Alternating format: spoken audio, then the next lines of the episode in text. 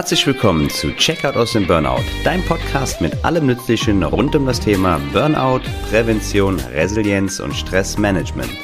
Mein Name ist Michael Hartwig, cool, dass du eingeschaltet hast.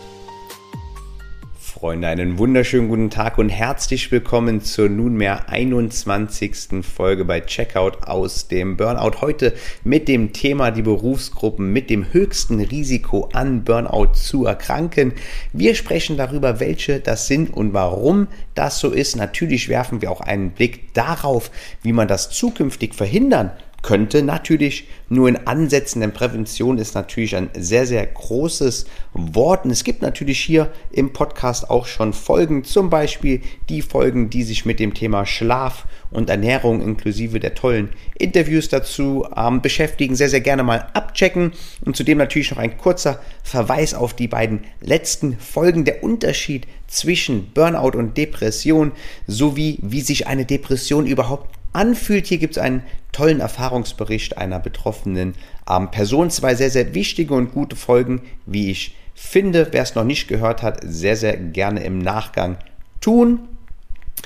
Aber nun zum heutigen Thema. Früher nahm man ja an, dass Burnout ein Phänomen für erfolgreiche Manager war, wenn man so möchte, ein Prädikat, ein Aushängeschild, Kriegsnarben, wenn man sich verdient gemacht hat, sich sprichwörtlich den Arsch aufgerissen hat. Dennoch hat Freudenberger 1994, äh 1974, bitte verzeiht, Burnout zum ersten Mal in der Theorie definiert. Freudenberger selbst ist äh, Psycho oder war Psychoanalytiker und er hat ähm, viel ehrenamtliche Hilfe für drogenabhängige Jugendliche ähm, betrieben und war zudem oder ist zudem Vater von drei Kindern. Ähm, er fühlte sich äh, zunehmend erschöpft, ausgelaugt, abgeschlagen, müde, resigniert und dabei gleichzeitig häufig ja unausgeglichen und gereizt. Er geriet in einen Zustand totaler psychischer und physischer Erschöpfung. Und er definierte ähm, den Burnout-Begriff 1974 erstmals in sozialen und pflegenden Berufen. Und heute wissen wir, dass theoretisch jeder Mensch über jegliche Art der Überlastung ausbrennen kann. Wir haben hier im Podcast bereits ähm, Interviews geführt, zum Beispiel mit der lieben Ulla als ehemalige Mitarbeiterin im Marketing oder Gisa als ehemalige Vertrieblerin und auch Klaus als Pflegefachkraft. Ähm, ich selber war lange Zeit in der Luxemburger Finanzindustrie unterwegs und kenne die Stressstolpersteine dieser Industrie nur zu gut. Und ganz wichtig zu verstehen ist allerdings, dass die inneren und individuellen Komponenten mindestens genauso wichtig für die Entstehung eines Burnouts sind wie die äußeren strukturellen Umstände, die wir vorfinden.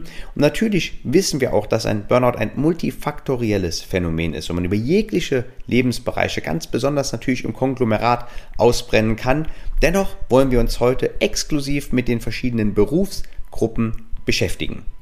Wir dürfen zudem feststellen, dass sich die Welt natürlich, auch die Arbeitswelt, stetig im Wandel befinden. Die Globalisierung schreitet voran, es gibt Konzerne, die Technik erfindet sich fast täglich neu, die Zeitzonen verschwimmen. Wir haben Homeoffice besonders in den letzten zwei Jahren ganz, ganz intensiv.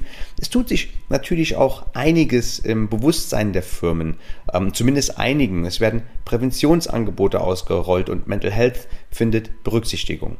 Meine Erfahrung, ist natürlich vollkommen subjektiv an der Stelle, ist es aber, dass es bei weitem nicht reicht. Wenn ich einmal für die Luxemburger Finanzwelt sprechen möchte, selbstverständlich nur das, was ich persönlich gesehen habe und wie ich es interpretiere und wohl wissen, dass es natürlich auch viele Firmen da gibt, mit denen ich noch nie irgendwelche Schnittmengen hatte. Es herrscht teilweise ein sehr, sehr hoher Druck. Es werden viele Überstunden geschrubbt, es herrscht Personalknappheit, es gab einen Wandel vom persönlichen, vom dankenden und wertschätzenden weg hin zu einem, ja, ich sag mal, depersonalisierten, zentralen, sehr, sehr kühlen, unpersönlichen und strategisch getriebenen Approach.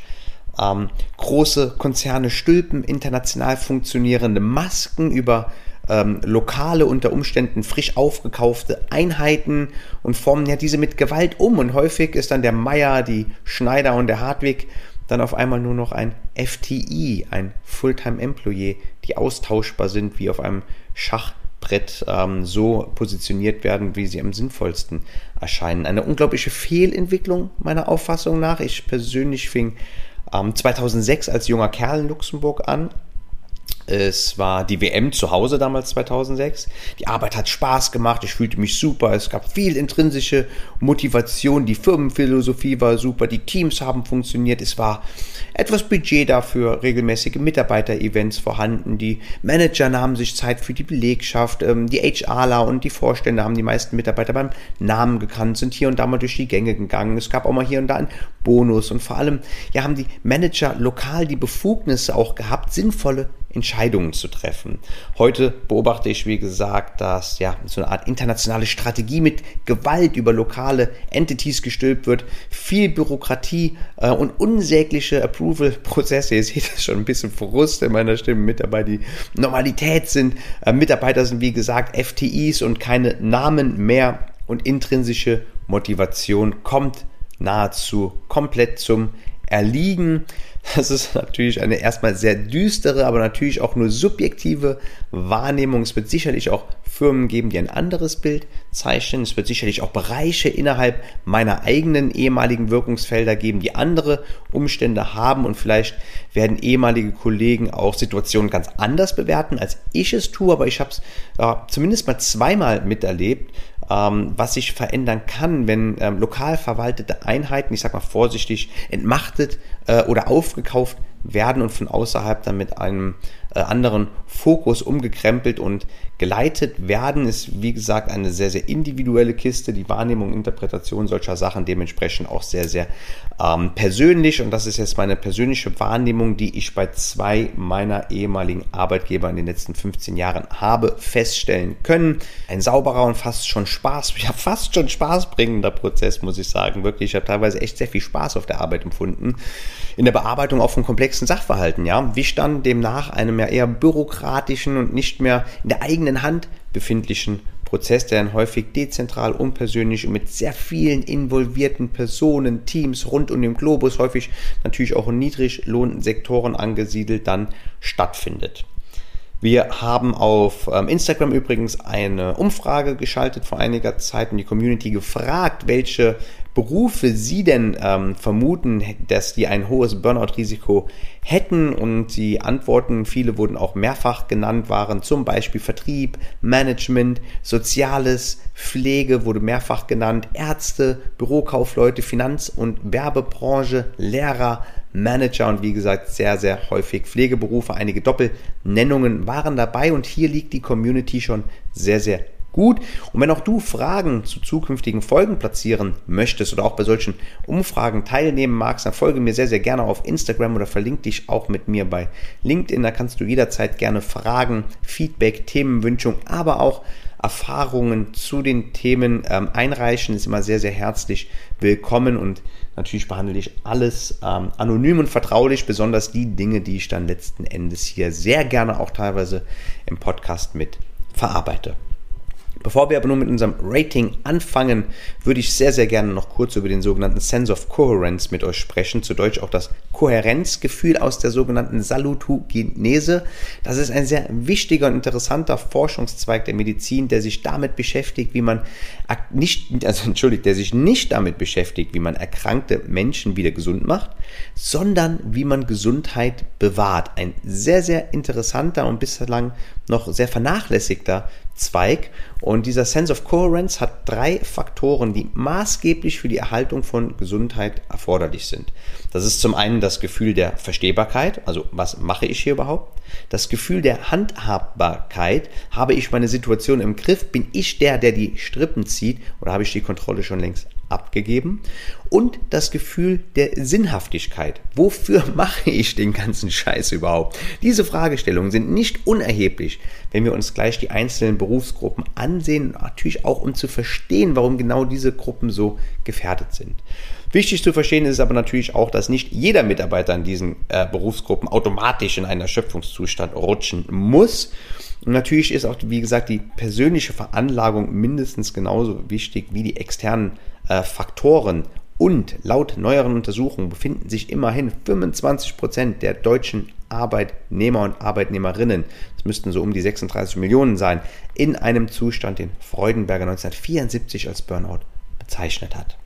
Doch nun endlich zu unserem Ranking. Wir beziehen uns hier übrigens auf eine Datenerhebung maßgeblich der AOK aus dem Jahre 2019 ähm, basierend auf den Arbeitsunfähigkeitstagen aufgrund von Burnout. Aber im Rahmen der Recherche habe ich natürlich auch andere Quellen in Augenschein genommen. Die hier genannten sind schon relativ flächendeckend sehr, sehr zutreffend. Wenn deine Branche nicht genannt ist, heißt natürlich nicht, dass sie kein hohes Risiko aufweisen kann. Wir sprechen hier Leute nur über die Top 10, dass ja die Berufe 10 bis 20 oder auch 10 bis 30, 40, 50 ebenfalls ein hohes Burnout-Risiko tragen können. Das ist selbstverständlich ähm, absolut denkbar und theoretisch kann auch ein Individuum in dem Job mit dem niedrigsten Burnout-Risiko ausbrennen.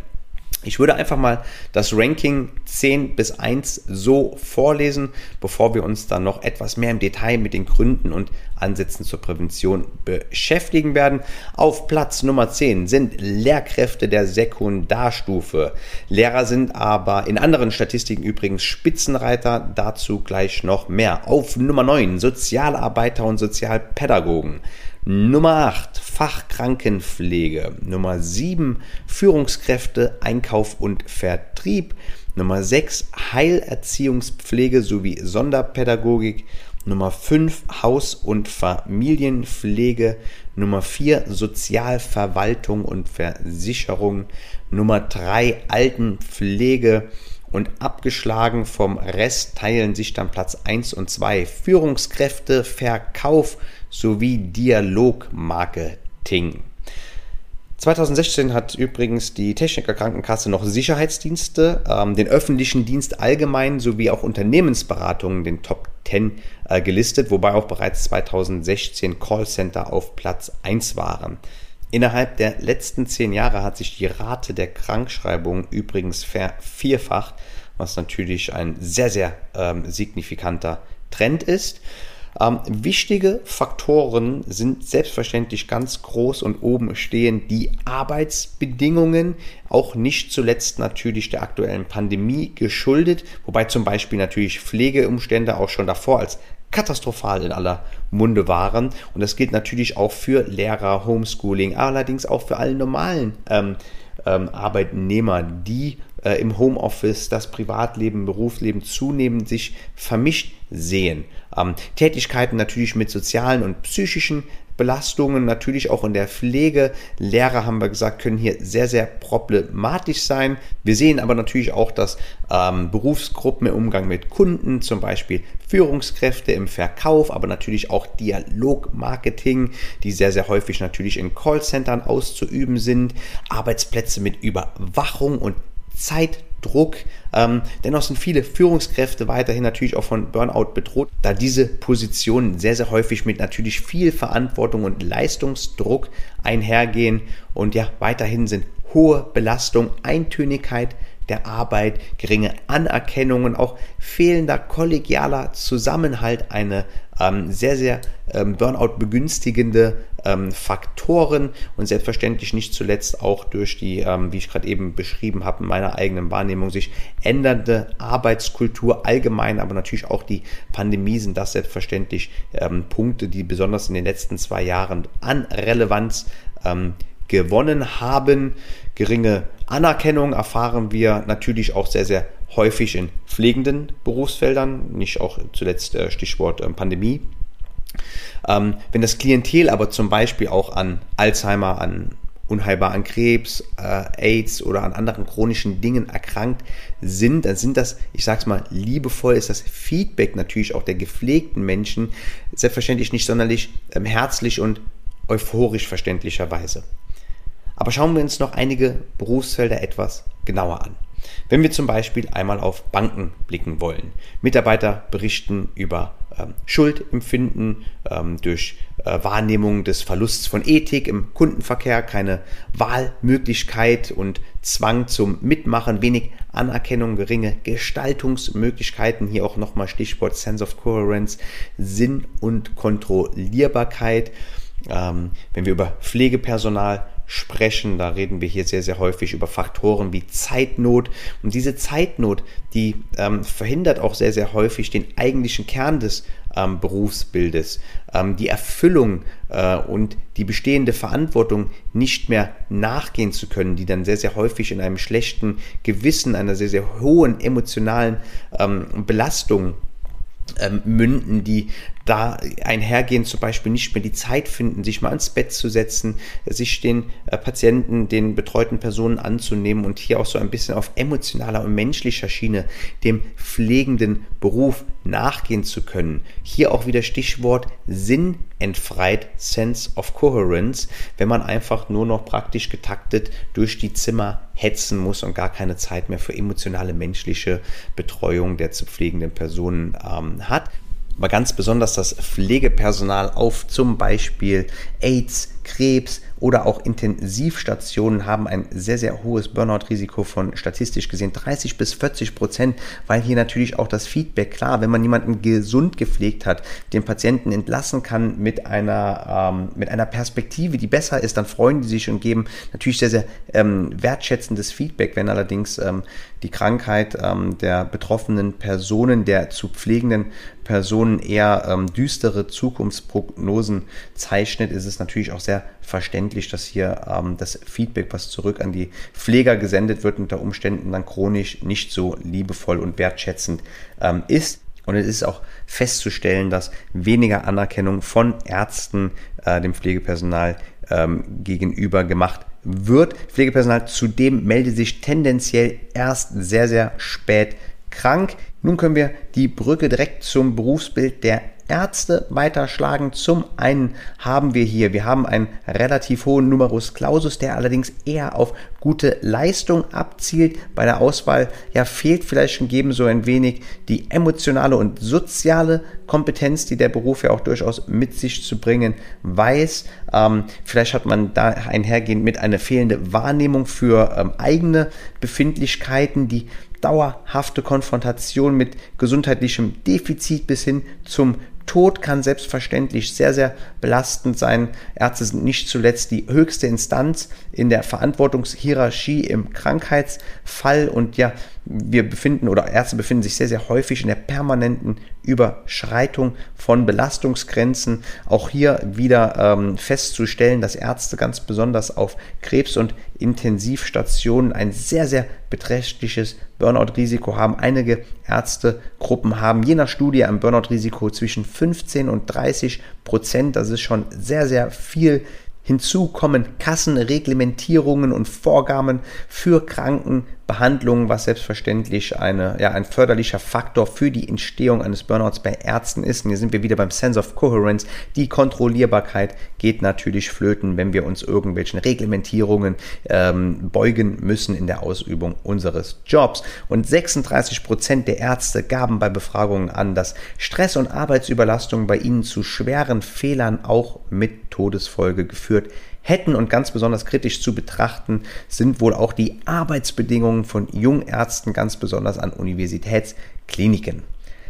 Ich würde hier gerne die nächste Berufsgruppe ähm, einführen und zwar die Lehrer. Lehrer klagen sehr, sehr häufig über Unklarheit, über den eigentlichen Arbeitsauftrag, über ähm, schwache, die schwache Stellung des Lehrberufs in der Gesellschaft, über die zunehmende Konfrontation mit Gewalt, aber auch Drogenkonsum ohne Handlungsmacht, Resignation und Frustration kommt zumeist auch durch ältere Kollegen und mangelnde gesellschaftliche Anerkennung. In einer anderen Statistik sind Lehrer Spitzenreiter. Die Raten von Dienstunfähigkeit und vorzeitigen Ruhestand liegen bei circa 50 Prozent. In Baden-Württemberg lag die Rate des vorzeitigen Ruhestands bei Lehrern zum Beispiel bei 49,5 Prozent, während bei Verwaltungs Bediensteten im gleichen Bundesland 28,4 Prozent und Vollzugsbediensteten 22,1 Prozent ermittelt wurden. Das durchschnittliche Alter lag bei den Lehrern bundesweit zwischen 51 und 56 Jahren, die früh verrentnet wurden. Die volkswirtschaftlichen Kosten sind immens und auch die Hälfte der in Vorruhestand äh, versetzten Lehrer litten an seelischen und Gesundheitsstörungen und wiederum zwei Drittel ähm, dieser Hälfte, wenn man so möchte, an Depressionen, Belastungs- oder Erschöpfungssyndromen. Und in Studien wurden an Burnout-Erkrankten bzw. sich in einer Vorstufe befindlichen ähm, Lehrern ein Anteil ermittelt, den wir in Bayern auf 43 Prozent beziffern können, allen anderen Bundesländern 50 Prozent, in Brandenburg sogar 72 Prozent. Neben der Erschöpfung und Demotivation entwickeln Lehrer auch ein sehr, sehr hohes Maß an Abneigung gegenüber ihren Schülern. Die größten Beeinträchtigungen laut Umfragen sind Verhalten schwieriger Schüler, die Klassenstärke sowie die Stundenzahl. Und übrigens leiden über 15 Prozent auch der Schüler laut dem Deutschen Ärzteblatt an einer psychiatrischen Gesundheitsstörung. Das war mal ein kleiner Überblick über die top gefährdeten Berufsgruppen. Ganz klar ist aber natürlich auch, dass wir als Individuen einen sehr, sehr hohen Anteil bei dem Entstehen eines Burnouts haben. Und es ist natürlich auch vollkommen klar, dass Mitarbeiter sämtlicher Branchen und Tätigkeitsfelder ausbrennen können. Ähm, zum Beispiel natürlich auch arbeitslose Menschen, Studenten oder auch Schüler. Aber heute ging es einfach mal um die Top der gefährdeten äh, Berufsgruppen. Ganz wichtig auch zu verstehen, dass die Salutogenese ein sehr, sehr wichtiges ähm, Feld ist, der Sense of Coherence, der hier auch ein bisschen präventiv zum Ansatz gebracht werden können. Denn wenn wir verstehen, dass die, ähm, die, ein verlorener Sinn, eine Nichtverstehbarkeit der Arbeit und ein Verlust der Kontrolle ein Burnout begünstigen, dann können wir natürlich im präventiven Angeboten sehr, sehr gerne dafür sorgen, dass wir das entsprechend haben. Was können wir dafür machen? Wir können zum Beispiel von unserem Arbeitgeber ähm, Weiterbildungen einfordern, damit wir einfach unseren Job ähm, verstehen wieder. Wir können ähm, in Gesprächen versuchen, Strukturen zu schaffen, dass wir die Kontrolle zurück über gewisse Themenbereiche erlangen. Und in letzter Konsequenz dürfen wir aber auch unter Umständen für uns die äh, Entscheidung treffen, dass der Job in, der, in dieser Form, bei diesem Arbeitgeber, in dieser Branche für uns unter Umständen nicht der Job ist, der uns A nicht nur mit äh, Glück ähm, entgegenkommt oder mit Glückempfinden entgegenkommt, mit Wohlgefühl, sondern B auch tendenziell strukturell krank macht. Und so kann man sich auch durchaus überlegen, ob es nicht Sinn macht, in einem kontrollierten ähm, Szenario sich gegebenenfalls neuen Möglichkeiten zu erschließen was sich jedenfalls branchenübergreifend immer wieder sehr großer Beliebtheit und aus einem sehr großen Nutzen erfreut sind sogenannte Supervisionsgruppen, wo man aus verschiedenen, wo man aus der jeweiligen Organisation, ob es jetzt eine Schule, eine Behörde oder auch eine Firma ist, ganz einfach ähm, Mitarbeiter und Mitarbeiterinnen aus verschiedenen Bereichen und Hierarchien ähm, zusammenwürfelt, die sich regelmäßig austauschen über Fehlentwicklungen, subjektiv ähm, nicht gut laufenden Dingen austauschen und zusammen ähm, Lösungsansätze ähm, erarbeiten.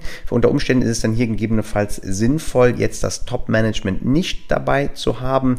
Ähm, das ist aber dann natürlich individuell zu betrachten, wie man so eine Gruppe zusammenwürfeln kann. Und diese Lösungsansätze können dann selbstverständlich zum Beispiel über den Betriebsrat oder durch eine auserkorene Person an das Management, den Vorstand, ähm, Human Resources, an wen auch immer präsentiert werden. So macht man ähm, betroffene Personen zu äh, Menschen, die Mitgestaltungsmöglichkeiten haben, die sich wertgeschätzt fühlen. Und das sind auf jeden Fall Angebote, die sich in der Praxis immer wieder als sehr gut Burnout-präventive Maßnahmen erwiesen haben. Aber Leute, ich glaube, für heute war es das. Eine sehr, sehr interessante Folge liegt hinter uns. Und wenn ihr, wie gesagt, zukünftig Fragen einreichen wollt oder auch Erfahrungen, schreibt mir sehr, sehr gerne eine E-Mail. Vernetzt euch mit mir bei LinkedIn und Instagram. Da mache ich immer gerne diese Fragen-Sticker. Ich freue mich natürlich auch immer sehr über Feedback. Erst zuletzt habe ich wieder eine sehr, sehr äh, wertschätzendes Feedback erhalten, wo mir mitgeteilt hat, wie wertvoll meine Arbeit und ganz besonders der Podcast wäre. Da freue ich mich natürlich immer drüber und selbstverständlich freue ich mich auch immer über Weiterempfehlung des Podcasts, dass wir weiter wachsen können und natürlich auch eine dicke 5-Sterne-Bewertung bei Insta, nicht Instagram, bei Spotify und bei iTunes. Ihr könnt auch sehr, sehr gerne mal bei YouTube vorbeischauen.